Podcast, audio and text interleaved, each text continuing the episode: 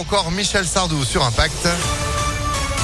Juste après la météo et puis l'info immédiatement, c'est euh, Florent Germain, bonjour. Bonjour à tous. Devra-t-on remettre le masque dans les transports? La ministre de la Santé le demande. Brigitte Bourguignon ne parle pas d'obligation mais encourage fortement les Français à le faire alors que la reprise épidémique se confirme. Cette recommandation s'applique aussi à tous les endroits clos impliquant une forte promiscuité.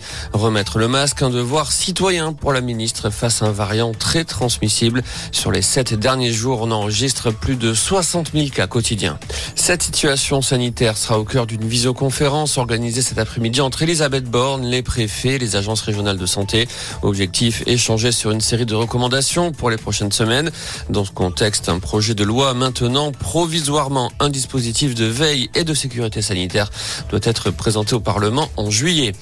Une plainte pour tentative de viol déposée contre Damien Abad pour des faits remontant à 2010. Le ministre des Solidarités réplique et annonce déposer plainte pour dénonciation calomnieuse. Selon le site d'information Mediapart, Damien Abad est accusé de viol ou de tentative de viol par trois femmes. Elle vise le perchoir. L'éphémère ministre des Outre-mer, Yael Braun-Pivet, devrait être élue présidente de l'Assemblée nationale aujourd'hui. Une première pour une femme. Investie par la majorité présidentielle, elle est bien partie pour succéder à Richard Ferrand lors d'un vote à bulletin secret de tous les députés de l'hémicycle.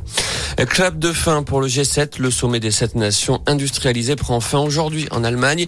Un sommet pleinement consacré à la guerre en Ukraine. Les dirigeants du G7 ont qualifié de crime de guerre et d'attaque abominable la frappe de missiles russes contre un centre commercial de Kremenchuk dans le centre du pays. Attaque qui a fait au moins 13 morts et 40 blessés. Et puis le tennis à Wimbledon hier pour l'ouverture du tournoi londonien. Cinq Français se sont qualifiés, notamment Adrian Manarino, Quentin Alice et Caroline Garcia. À suivre aujourd'hui le retour de Serena Williams après un an sans jouer. Pour l'occasion, l'américaine affrontera la française Harmonitane. Voilà pour l'info. Excellente matinée. Merci beaucoup. Retour de l'actu à 6h30 sur Impact FM et à tout moment. ImpactFM.fr. 6h03.